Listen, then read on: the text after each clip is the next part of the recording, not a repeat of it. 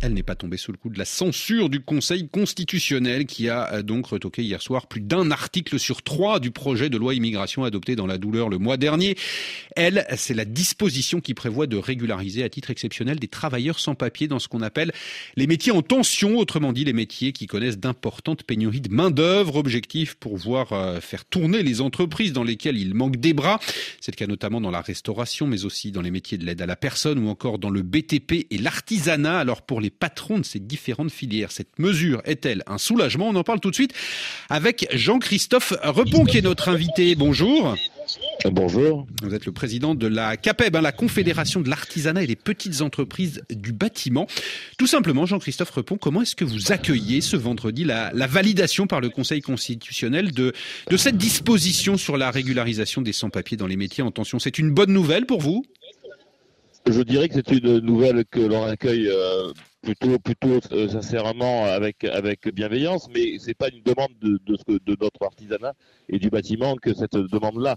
Donc nous, nous, on est plutôt très favorable à donner beaucoup d'humanité à, l'immigration et nous avons toujours accueilli dans nos entreprises artisanales euh, des flux migratoires et nous avons eu toujours besoin de main Mais en toute sincérité, cette année, c'est plus de la destruction qu'on est en train de vivre avec une activité difficile et, donc Bien évidemment que très rapidement, j'espère qu'on aura besoin encore de main-d'œuvre et, de compétences, mais vous faisiez le parallèle tout à l'heure sur le mécontentement des agriculteurs. Actuellement, on est plus sur un mécontentement de l'artisanat et des petites entreprises sur l'écoute difficile avec le gouvernement que de la création d'emplois.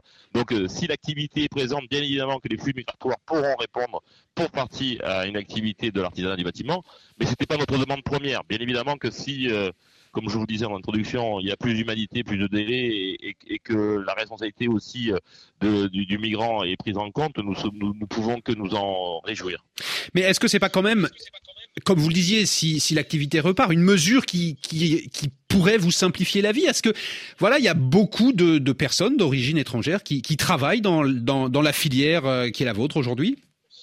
Il y en a, il y en a, et, ce qui est le plus problématique, c'est souvent les traitements de délai euh, sur les dossiers et la capacité qu'ils ont de régulariser. Et c'est ça qui, qui, qui, doit être mis en, en activité, parce qu'on a souvent des, des, entrepreneurs, des artisans qui, qui utilisent cette main-d'œuvre-là en toute bonne foi et qui, vu le délai de traitement des dossiers, se retrouvent dans une position délicate au bout d'un moment. Donc ça, c'est pour nous une, une, une action euh, intéressante et c'est une vigilance toute particulière qu'on doit avoir. Et on a souvent le cas de, de jeunes apprentis mineurs euh, immigrés qui deviennent à leur majorité en position délicate. Et ces, cas par cas sont essentiels.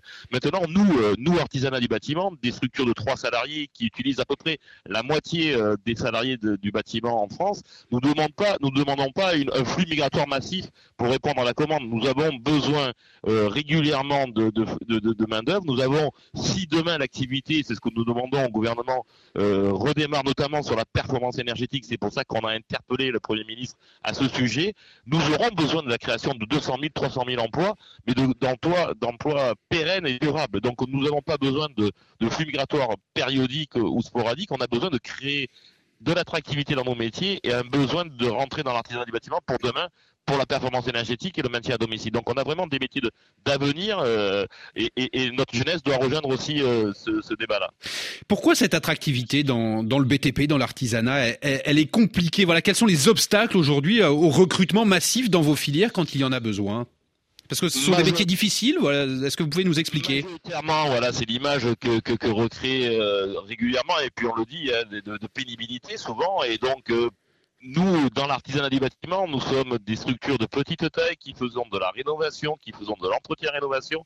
Et au contraire, nous, on a fait des études où on a vu que la génération Z, qui veut donner du sens à son métier, à sa vie, euh, peut retrouver beaucoup, beaucoup, beaucoup d'avantages de, à rejoindre l'artisanat du bâtiment.